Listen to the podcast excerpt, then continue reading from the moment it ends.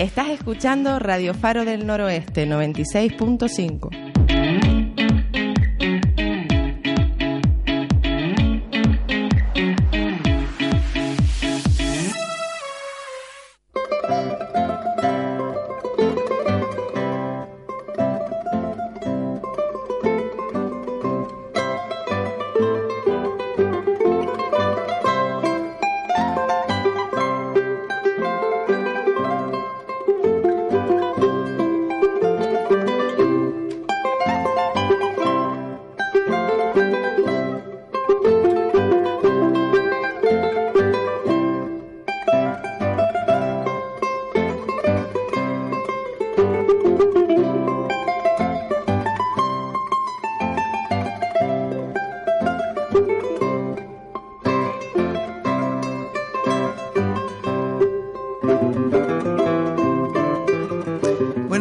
sean todos bienvenidos a una edición más de nuestro programa Encuentros, edición 112, tercera temporada y eh, encantados de estar con ustedes.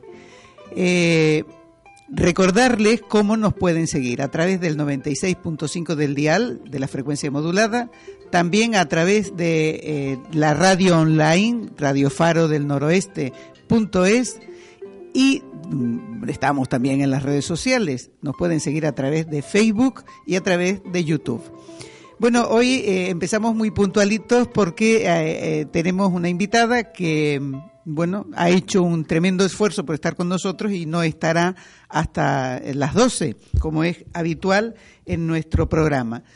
Eh, Australia Navarro, bienvenida. Ya es mm, la tercera o cuarta vez que vienes por aquí. Y espero que no sean las últimas. No, no, no, seguiremos contando contigo. Muchísimas gracias. Para mí sabes que es un placer estar en esta casa y sobre todo que ustedes me permitan llegar a la casa de, los canarios, ¿no? Y en concreto los gran canarios. Y demás y demás personas, porque eh, hace un poquito yo le he contado algunas veces que no ha llegado un mensaje desde Australia. Qué maravilla. Es decir, que esto de la globalidad y de las redes sociales nos permite llegar a lugares inesperados e impensados. Y sobre todo para informar de, ¿no? de, la de cuál es la situación que estamos viviendo en Canarias. Efectivamente, y en España sí, hablaremos de ello. Hablaremos de ello un poquito. Bueno, una cosa muy breve, una pincelada, porque todos te conocemos y yo creo que también nuestros seguidores te conocen. María Australia Navarro es licenciada en Derecho, diplomada en Derecho Matrimonial y diputada en el Parlamento de Canarias desde el año 2003 hasta la actualidad. Pues la verdad es que la fecha exacta no, no la recuerdo, pero sí llevo unos años unos añitos. representando mi circunscripción en Gran Canaria, aunque obviamente una vez que uno llega al Parlamento de Canarias, nuestra obligación es Canarias. Es Canarias. Bueno, en este momento eres presidenta del regional del Partido Popular y eh, miembro de la Junta Directiva Nacional también del Partido Popular. Por todo ello, enhorabuena. Bueno, muchísimas gracias, pero yo creo que la enhorabuena de todos, ¿no? En el sentido de que yo solo tengo palabras de agradecimiento a, a los compañeros que decidieron otorgarme su confianza para coordinarlos, para dirigirlos. Y bueno, y, y, creo que junto a los presidentes insulares, uno por cada una de las islas, pues creo que estamos desarrollando un trabajo intenso, serio, responsable, pero también con muchas ganas y con mucha ilusión. Y ese trabajo lo que procuramos es que se desarrolle todos los días del año y en las ocho islas y por supuesto buscando dos objetivos fundamentales. Primero, ser la alternativa a este gobierno de izquierdas que tenemos hoy en Canarias, un gobierno de socialistas con populistas y con nacionalistas de izquierda y, por supuesto, ser el dique de contención ante los desmanes que día tras día pues estamos conociendo y que se origina por la mala gestión, porque desgraciadamente mira que llevamos pocos meses o llevan ellos pocos meses al frente del gobierno, pero en estos seis meses que llevan lo único que tenemos es un día sí y otro también, pues son autoenmiendas de ellos mismos, ¿no? Eh, hoy toman una decisión, el día siguiente, pues cuando le advertimos de todas las complicaciones o consecuencias que puedan tener esas decisiones o que van a tener esas decisiones, pues se produce una rectificación.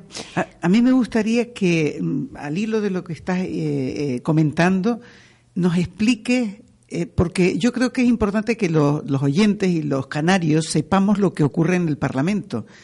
Claro que cuando eh, la información es sesgada, escuchas lo que el gobierno mm, que está, pues quiere transmitir. Pero mm, saber de primera mano cómo es ese comportamiento, cómo, es, cómo, es la, cómo son las propuestas que hacen al Parlamento y cómo rectifican esas propuestas. A mí me gustaría que pusieses algún ejemplo, si es posible. Sí, bueno, vamos a ver, nosotros estamos ejerciendo oposición. Nosotros cuando ejercemos la oposición lo hacemos de manera responsable. ¿Qué significa eso? Bueno, que no es que te opongas por el no es no, como algunos que les gusta y lo han puesto en práctica. A nosotros no, al Partido Popular eso no es nuestra forma de actuar. Lo que hacemos es pues denunciar aquello en lo que no estamos de acuerdo, pero al mismo tiempo hacemos propuestas concretas para poder pues mejorar, que en definitiva es lo que buscamos todos, la calidad de vida de nosotros los canarios. Ya sea en temas de sanidad, en temas de, que tienen que ver con asuntos sociales, dependencia, discapacidad, sanidad, educación, etcétera, etcétera. Pero claro, las iniciativas no te las inventas, las iniciativas surgen Primero, porque nosotros formamos parte de esta propia sociedad, de la sociedad canaria, y tenemos los mismos problemas que el resto de nuestros vecinos y vecinas, pero también porque estamos en contacto permanente con todos los sectores, ya sean económicos o sociales. Y a través de ellos, pues vamos conociendo y viviendo pues todos los problemas que se van produciendo. Bueno, yo creo que lo último que tenemos, y aquí traigo, porque claro, aprenderse la memoria es imposible y tampoco me gusta dar datos que no sean reales. De estos seis meses, yo creo que lo más importante que han presentado este gobierno de izquierda, pues es el proyecto de presupuestos para la comunidad autónoma para el año 2020. Nosotros hemos presentado una enmienda a la totalidad. ¿Qué quiere decir eso? Bueno, pues que no estamos en nada de acuerdo con el proyecto de presupuesto que han presentado y hemos pedido a través de nuestra enmienda pues que ese proyecto se devuelva al gobierno para que se pueda rehacer en base a lo que nosotros le hemos expuesto. Bueno, el resultado ha sido totalmente negativo. Los grupos que apoyan el gobierno pues se han negado. ¿Y por qué nosotros nos hemos opuesto a este presupuesto? Bueno, son muchas y no quiero tampoco que esto se convierta en un monólogo. Pero ejemplito. Pero efectivamente son muchas las razones. Pero bueno, lo, la, la, principal es porque parece que el gobierno, con su presidente y su consejero de Hacienda, parece que, que no están en la realidad han hecho un proyecto de presupuesto ajeno a la crisis política, económica y fiscal que se avecina en España y de la tormenta que se sigue formando en el horizonte europeo e internacional. O sea, son unos presupuestos alejados de la, de la realidad. Estamos ahora mismo, como todos sabemos, porque nos lo dicen los expertos y además a diario, y además lo empezamos a vivir en nuestras propias carnes, que estamos en un escenario de debilidad económica y también de volatilidad política. En nuestro entorno tenemos amenazas muy importantes. Por ejemplo, aquí en Canarias, pues tenemos la amenaza del turismo, pero ahí, pues el tema del Brexit, por ejemplo, también nos influye y otra serie de amenazas. De hecho, hay comunidades autónomas, por ejemplo la de Madrid, que dada la situación que estoy describiendo, lo que ha decidido es no hacer presupuestos nuevos, sino prorrogar los que tiene, a ver, hasta que se aclare la realidad económica y, sobre todo la incertidumbre política que estamos viviendo con la conformación o no de un gobierno a nivel nacional, efectivamente, ¿no? Y porque tenemos, como le digo, pues un montón de amenazas. Hay otras comunidades autónomas que han dicho, no, yo voy a hacer mis presupuestos, pero vamos, totalmente alejada de la línea que ha seguido el gobierno de Canarias. Es decir, no incrementan el gasto, menos el gasto superfluo y mucho menos suben impuestos. Eso, eso la subida de impuestos eh, ha salido en los medios de comunicación que se van a subir los impuestos. Recordamos que con una eh, propuesta del Partido Popular, el gobierno de coalición canaria, en aquel momento en solitario, bajó un 0,5% eh, el IGIP.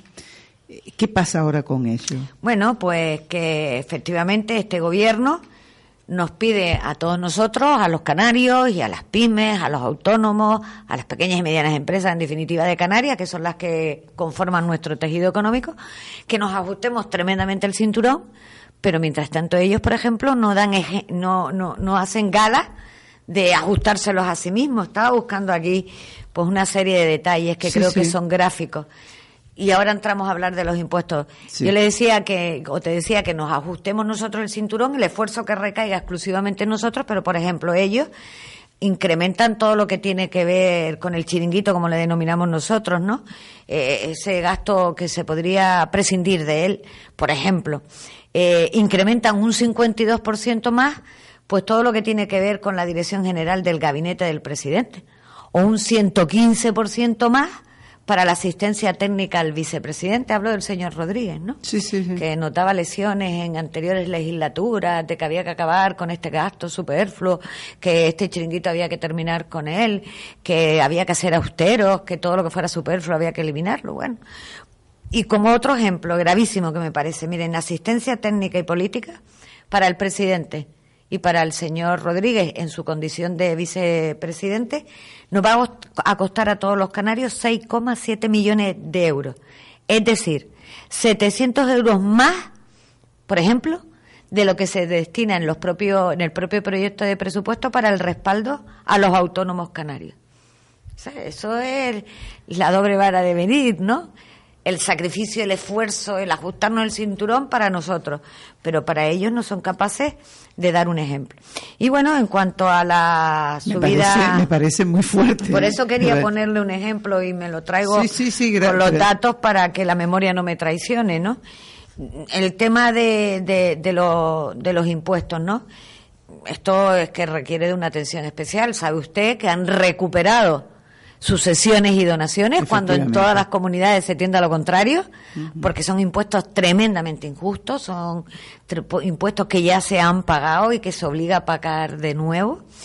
Y al margen de eso nos incrementan el tipo general del IGI del 6,5%, que lo habíamos logrado bajar en los anteriores presupuestos del Partido Popular, ellos vuelven al 7%. Y encima nos quieren contar, la mironga, de que esto solo lo van a pagar los ricos, los que ellos llaman los ricos, cuando la gente tiene que saber que el IGI afecta al consumo. Es un impuesto que afecta directamente al consumo, no que se aplica en función de lo que nosotros ganamos por nuestra renta al trabajo. Por lo tanto, es un impuesto que pagamos todos, todos. y, por todo.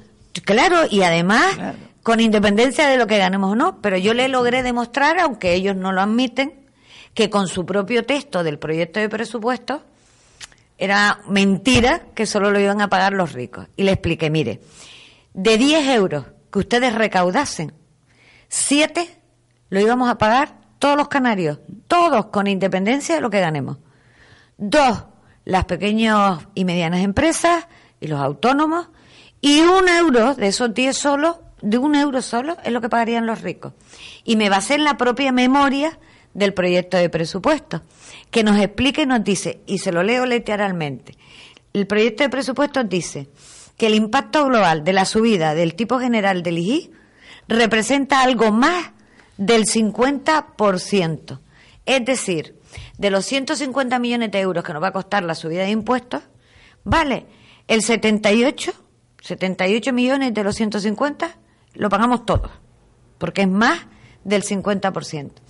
Después, como nos suben también todo lo que tiene que ver con la factura final que graba las telecomunicaciones, o sea, la gente no tiene derecho, ¿no? A tener móviles, ¿no? A poder tener un teléfono.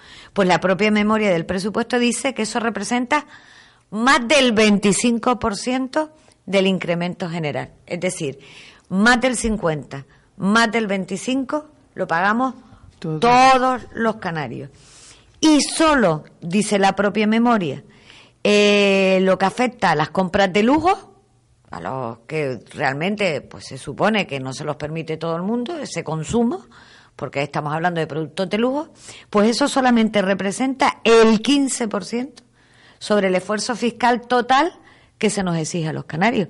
Como usted ve, la propia memoria de los presupuestos está dando, diciendo la verdad o diciéndonos la verdad a todos los canarios, no lo que hace el consejero de Hacienda del Gobierno de Canarias que nos miente cuando nos dice, no, no, no, si la subida de impuestos va a caer solo, exclusivamente en la gente rica, como, le, como dicen ellos. Y eso no es verdad, lo vamos a pagar todo. Pero es que además, ellos en estos presupuestos hablan de que vamos a tener una serie de ingresos que van a justificar estos ingresos el que tengamos dinero para poder poner en práctica pues, todas las políticas que tienen que ver con las personas, sanidad, educación, asuntos sociales.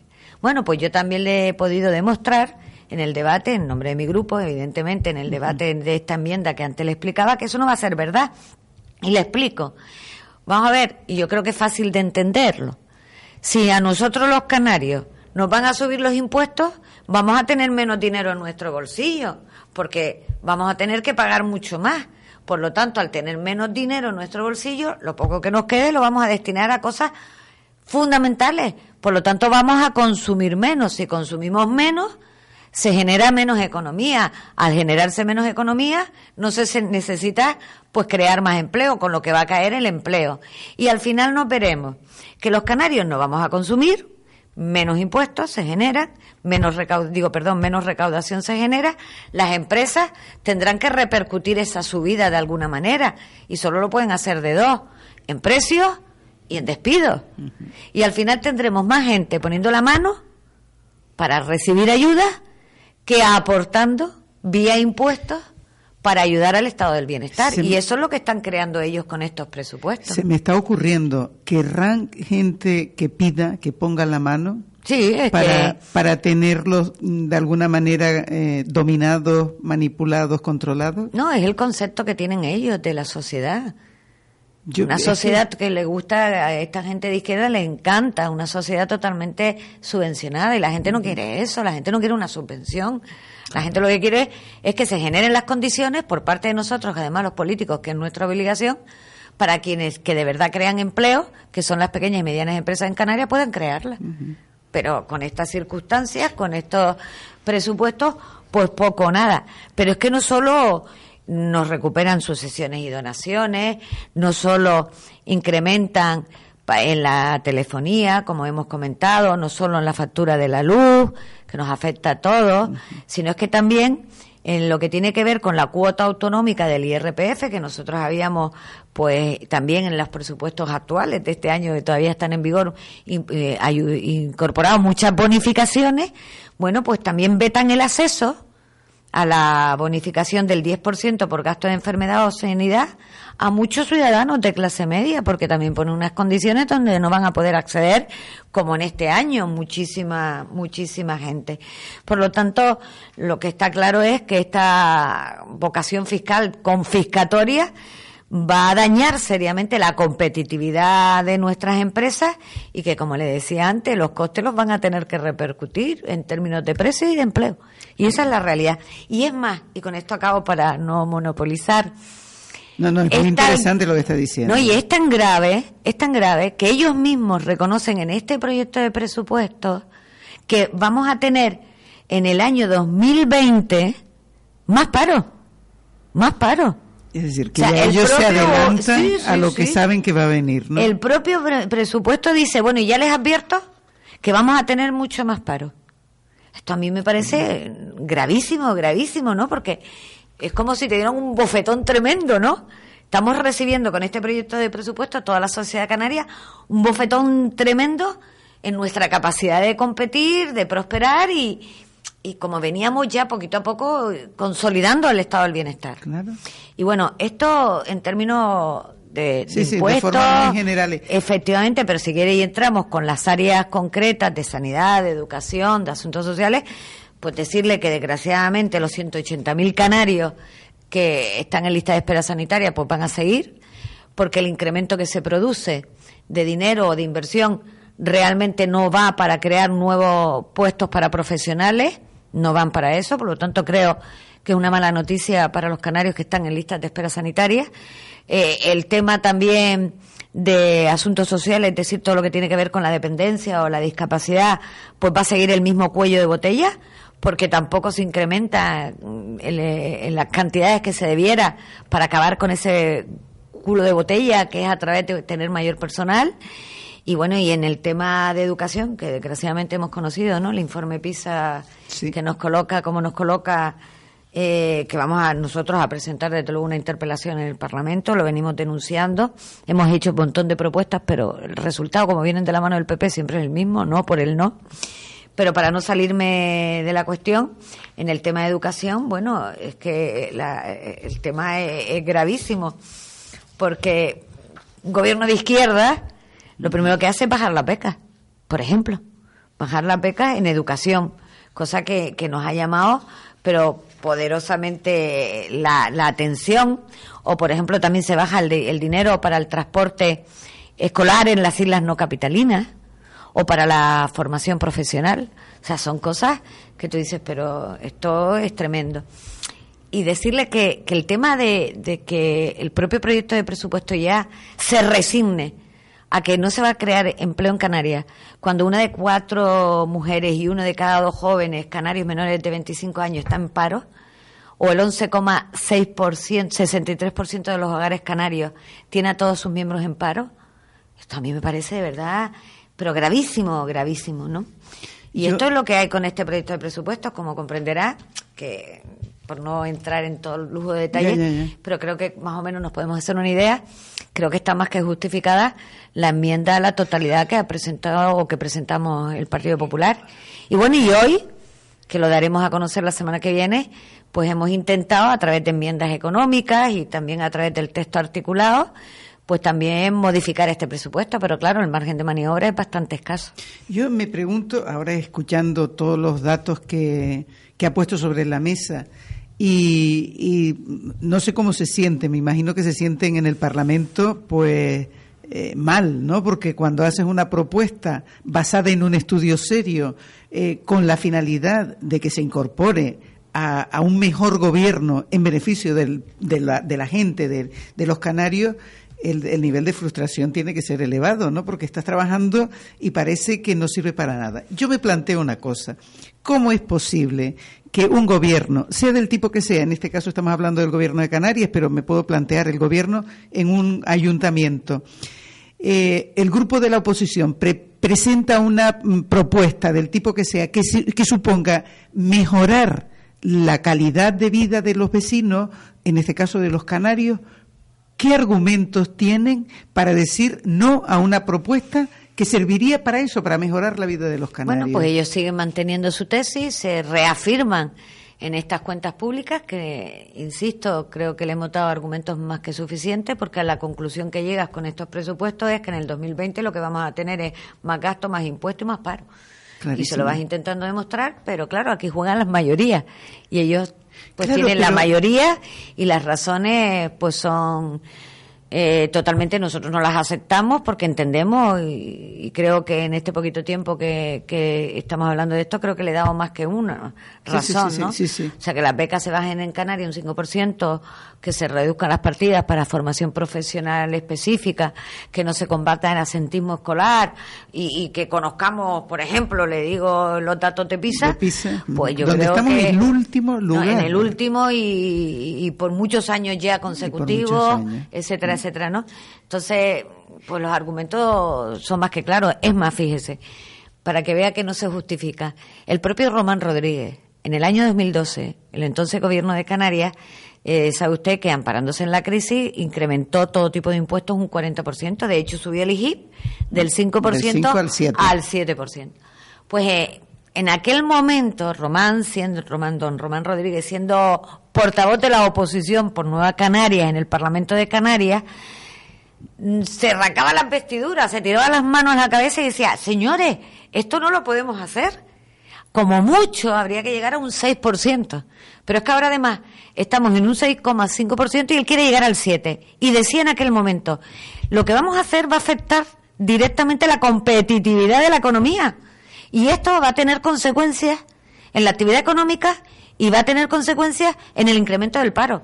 Bueno, pues yo cogí el diario de sesiones de aquel momento, se lo exhibí, lo exhibí en sede parlamentaria, leí literalmente lo que dijo el señor Rodríguez, me dirigí a él y le dije, ¿por qué en aquel momento las razones servían y hoy no? Cuando las circunstancias son las mismas.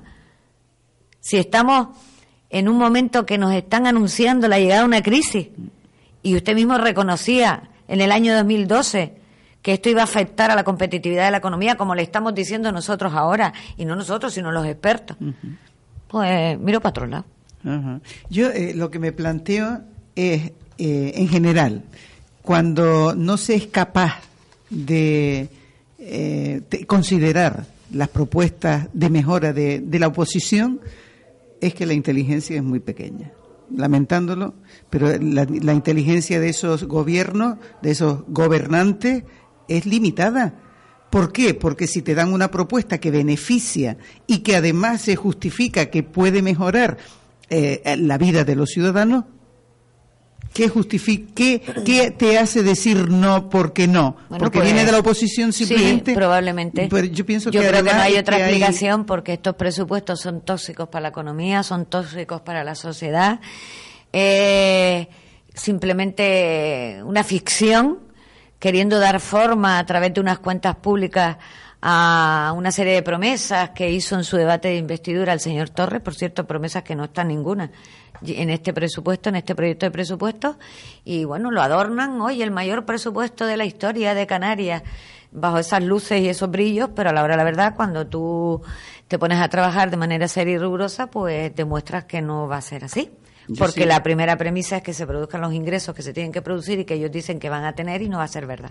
Eh, yo sigo a generar más que, producir, perdón, que no se van a generar los ingresos. A generar. Eh, yo sigo pensando que, que además eh, la inteligencia es cortita porque mm, te facilitan el trabajo. Entonces, cuando alguien te facilita el trabajo, como mínimo, como mínimo dices, oye, en beneficio de los otros, aunque las medallas no me las ponga yo exclusivamente, que se las ponen porque están gobernando, es decir, que no, pero si aquí lo importante, vamos a ver, nosotros lo que proponemos son medidas lógicas, reformas que aquí todavía están pendientes, tenemos un paro estructural, eh, eh, somos la segunda comunidad con mayor paro y lo que nos preocupa es que estas cuentas públicas lo que van a hacer es pues que van a frenar el crecimiento económico y con ello pues van a bajar la persiana muchísimas pequeñas y medianas empresas, muchos autónomos y con eso el paro, ya le vuelvo a insistir en que ellos mismos lo dicen en su propio proyecto de presupuesto, esto es gravísimo, para mí es gravísimo. Otro tema que yo creo que, que está candente por, por los datos de, de las personas que han llegado eh, a las costas canarias y por, lo, y por las muertes de personas que se han producido es el tema de la, de la inmigración. Eh, ¿Cuál es el planteamiento en el Parlamento y, y, desde el grupo del Partido Popular? Bueno, nosotros ayer dábamos una rueda de prensa donde poníamos de manifiesto que una vez más, como pasó ya en el año 2009 con Zapatero, pues la inmigración irregular vuelve a, vuelve a desbordar a Canarias. Los datos son durísimos. Desde el pasado 30 de septiembre la llegada de inmigrantes por vía marítima pues no cesa, no cesa. Mm, daba unos datos que también los tengo aquí, que por, ejemplo en los últimos días de noviembre llegaron a Canarias 14 pateras, en los últimos 11 días, es decir, a más de una embarcación por día, ¿no? Y bueno, desde que Pedro Sánchez está al frente del gobierno hemos pasado de 425 en el 2017 y actualmente, que no ha terminado el año, a, a 2.000, a 2.000 inmigrantes irregular, irregulares, ¿no? Hay una indignación por parte de nosotros, de la sociedad canaria, una indignación por parte de todas las ONG, principalmente o particularmente Cruz Roja, que se vienen quejando, ¿no?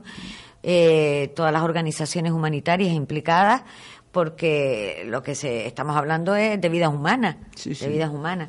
Y bueno, y, nosotros hemos estado estudiando el tema y, hemos confirmado que el balance en Canarias es gravísimo, porque miren, no funciona el sistema de radar para detectar la llegada de, embarcaciones y sobre todo que es muy importante que funcione porque además eso te permite salir a, auxiliarle.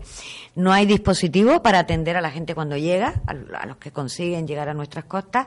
No existen centros habilitados para cogerlos, para cogerlos cuando hasta su repatriación, repatriación que además no se produce en tiempo, ni existe una coordinación mínima si lo denuncia entre ayuntamientos y con los ayuntamientos y los cabildos. Bueno, las noticias que hemos conocido a través de los medios de comunicación en los últimos meses es que son, se ponen a uno los, pelos de punta. Mm. Tenemos repuntes en la llegada de mujeres con hijos a su cargo, madres que han sido enviadas a calabozos, separándolas de sus hijos por no tener donde alojarlas. 25 inmigrantes eh, durmieron en las calles de Santa Cruz de Tenerife porque no se les expulsó en el tiempo que establece la, ley. Y bueno, ante esta situación, como comprenderás, una situación que nos avergüenza. ¿Cómo no nos va a avergonzar? Eh, y lo que estamos exigiendo son medidas al gobierno de la nación y que este presidente, nuestro presidente de Canarias, el señor Torres, levante la voz ya, levante una voz y se queje y exija las medidas que nos corresponden. ¿Por qué? Porque es un drama lo que estamos viviendo, la noticia con la que nos despertamos hoy en los medios de comunicación, o, tremenda, tremenda, cruel, hace 15 días igual, ¿no? Entonces nosotros en el Partido Popular lo que hemos hecho es presentar ayer una interpelación, una iniciativa en el Parlamento, al objeto de debatir esta cuestión, oye, con responsabilidad, pero de manera firme, seria, rigurosa, para exigir al Gobierno de Madrid que tome las medidas oportunas. Nosotros entendemos que el centro de Barranco Seco, que lleva un año y medio cerrado, que se habilitó parcialmente el otro día para habilitarlo para poder dar atención solo a 20 inmigrantes, un año y medio para hacer las obras de acondicionamiento, esto no puede ser, se tiene que, terminar esas obras. O, por ejemplo, eh, eh, el radar que en Lanzarote compró el anterior gobierno, un gobierno del Partido Popular, que hasta hace unos días seguía instalado. Imagínese el tiempo que ha pasado instalado y seguía embalado, que diga, sin instalarse. Sin instalarse. Eso me parece, pues, tremendamente grave. También nosotros entendemos que el Frontex tiene que funcionar perfectamente y, y desde luego hay que ampliar los tratados internacionales que mantiene España con terceros países para poder facilitar la repatriación, el retorno, la expulsión de los inmigrantes irregulares, que España desarrolle de una vez por todas una estrategia integral ante el reto migratorio, que se garanticen los fondos suficientes a los ayuntamientos, que son el mejor vehículo de, de integración, ¿no? De los inmigrantes para su recepción y acogida, que se refuercen los, los, miembros de las fuerzas y cuerpos de seguridad del Estado, la Fiscalía, el Poder Judicial. Vamos, proponemos una serie de medidas que vamos a debatirlas, espero con la mayor de la seriedad posible pero que Sin muchas esperanzas. Espero, no, yo de verdad estamos hablando de, de, que eh, a primera vista esto es durísimo, estamos hablando de seres humanos, de seres humanos y que lo que estamos observando es que todos los avances que se habían conseguido en política migratoria por parte del Partido Popular, pues la verdad este gobierno con ese buenismo y esas fotos tan monas, lo que hace es cargárselo, se lo está cargando, ¿no? Y, aquí lo que se necesita es que no se pierdan más vidas y por supuesto que no se alimenten a las mafias, a las mafias que, que trafican con las personas. Entonces espero que sea un debate serio y que conseguir el consenso del resto de los grupos parlamentarios con la consecuencia que va a tener esa interpelación y nos podamos poner de acuerdo y, podamos pues exigir con toda la seriedad del mundo, pero con toda la firmeza, también al gobierno de la nación que se tomen las medidas adecuadas. Eh, nos queda poquito tiempo porque se tiene que ir. A mí me gustaría, pero así, porque es un tema que me preocupa enormemente, el pacto entre eh, Sánchez, Iglesias y todo lo demás que, que está por ahí, Esquerra, Bildu, etcétera, etcétera, y que también eh, afecta a Canarias porque los nacionalistas mm, pues no han dicho un no rotundo a esa investidura, ¿no? Es que el gobierno que vamos a de conformarse el gobierno es el gobierno de España y Canarias forma parte de España Imagínese si nos afecta que nosotros estamos en la ultraperiferia, pero por ejemplo nuestro presupuesto, el presupuesto de Canarias es más de un 60%, depende de las inversiones directas del Estado en nuestra comunidad autónoma. El gobierno, vamos a ver, eh, lo que estamos viviendo yo creo que, a todos nos, nos sorprende, ¿no? que la noche electoral el principal partido de la oposición, el presidente del principal partido de la oposición, ya con los resultados en la mano, llame por teléfono, en principio para felicitarlo, y a día de hoy no se le haya contestado a esa llamada, a mí ya eso me parece tremendamente fuerte y tremendamente grave. Mire usted, yo la noche electoral lo primero que hice fue llamar a don Ángel Víctor Torres para felicitarlo y por supuesto que me cogió el teléfono y, y, felicitarle y ponernos a su disposición. Faltaría más. faltaría más. Bueno, pues al presidente de mi formación política, por parte del señor Sánchez, a día de hoy todavía no se le ha devuelto la, la llamada, ¿no? Eh, ¿Qué es lo que tenemos? Bueno, pues que el señor Sánchez esa misma noche ya había elegido con quién, quién iban a ser sus compañeros de viaje. Y lo triste y lo grave, lo dramático es que ha elegido a Podemos y que en este momento está negociando con Junquera, con Urcullo, con, con Otegui, todo, con todos ellos, pues eh, el, el, próximo gobierno de la nación, ¿no? O sea, quiere continuar en Moncloa con quienes quieren romper España. Eso es lo que está, en definitiva, eh, buscando el señor Sánchez y, y, lo tenía claro desde el minuto uno, toda vez que saben que en menos de 24 horas se comunicó el acuerdo uh -huh. con Podemos.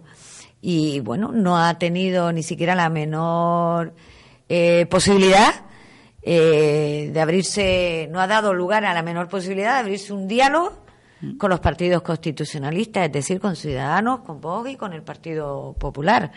Le insisto en ello, es que con nosotros es que se niega a hablar, no, no, no devuelve ni siquiera una llamada de, de, de cortesía, ¿no? Pero bueno, esto es lo que hay. Desde luego nosotros en el Partido Popular vamos a seguir, como le decía antes, porque desgraciadamente aquí también tenemos un gobierno de izquierda, eh, siendo el muro de contención, ¿no? Ante toda esta, esta locura, ante toda esta locura. Eh, nosotros creo que el Partido Popular hemos demostrado siempre que somos un partido de Estado, de vocación de gobierno, que hemos apoyado y apoyaremos al gobierno siempre que se trate de defender la ley, de, de, de, defender la Constitución y la unidad de España. Eso lo tenemos claro y no vamos a permitir que se rompa la unidad de España, ¿no? Eh, vamos a, a ver qué es lo que va a pasar que lo que con un, si este, con un pequeño susto creo si yo. este hombre va a seguir en esta misma dirección parece que sí todo indica que sí y bueno, lo, lo, que estamos viendo a través de los medios de comunicación, ¿no? Nos enteramos que los sindicatos iban a negociar a la cárcel, ¿no? Sí, sí. Eh, el, un posible pacto de gobierno. Esto nos parece, pero de verdad gravísimo. Los sindicatos deberían de estar, pues mire, desgraciadamente, eh, facilitando y aportando soluciones para que se pueda generar economía y por lo tanto empleo eh, en, en España, ¿no? Tendrían que estar, pues, negociando en la cárcel, ¿no? Eh, desde luego nosotros nos van a tener de frente eh, y desde el primer momento hemos dejado claro al Partido Socialista que nosotros no, no vamos a negociar y, nunca con los que rompen España. ¿Entendería que mmm, Nueva Canarias y Coalición Canaria apoye ese gobierno? Vamos, esa yo... investidura y futuro gobierno, evidentemente. Vamos a ver, eh, son ellos los que Respetando. tendrán que dar, serán ellos los que tendrán que dar las explicaciones oportunas si eso se produce. Ahora mismo están en el, en el terreno de la indefinición. Eh, un día dan a entender una cosa y al día siguiente la contraria.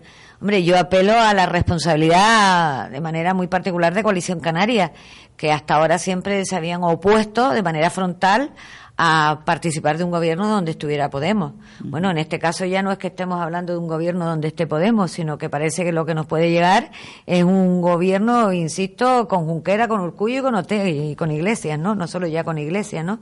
Todos ellos serían los que van a condicionar a España. Esto es Tremendo, ¿no? Tremendo. Yo digo que esto es los pájaros contra las escopetas. Bueno, tenemos que despedirnos aquí, no porque no tengamos más temas, sino porque lo que no tenemos es más tiempo y no quiero que falte a, a su cita, que además es para trabajar a través de, de una comisión, creo sí. que es, ¿no? Eh, tenemos que quedar otro día porque es que esto no no puede ser siempre siempre lo hacemos a la carrera no y deberíamos pero, también quedar porque deberíamos de conocer también los presupuestos isla por isla. Es que eso es que, también da para un sí, capítulo aparte y a mí me gustaría eh, si nos organizamos ya hablaremos con su jefe de no conmigo directamente. con, va directamente para tener un monográfico de los presupuestos. Qué sí. le parece yo encantada porque además la gente tiene que entender que los presupuestos no son solo cuentas. Eh, los presupuestos marcan a través de dónde se asignan sí, sí, los sí, dineros de todos nosotros las políticas que se van a llevar a cabo. Y ahí pues, es donde se pone el acento de lo que para un gobierno es importante y para o no. O no. Pues quedamos emplazadas para el año que viene ya porque estamos en finales del año, mm, casi mediados de diciembre, bueno, mediados no, todavía estamos empezando diciembre, pero se va tan rápido que es como, vamos, ahora empieza y ya termina.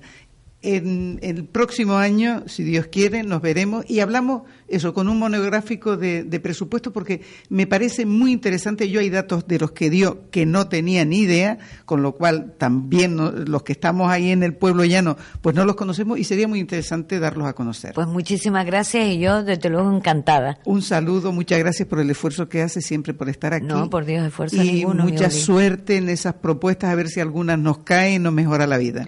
Eso espero. Seguiremos intentándolo. Muchas gracias. Nosotros vamos a hacer una paradita para la publicidad y luego contamos con Carlos Betancourt, que es el presidente de los empresarios de la zona comercial de Triana. Hasta ahora.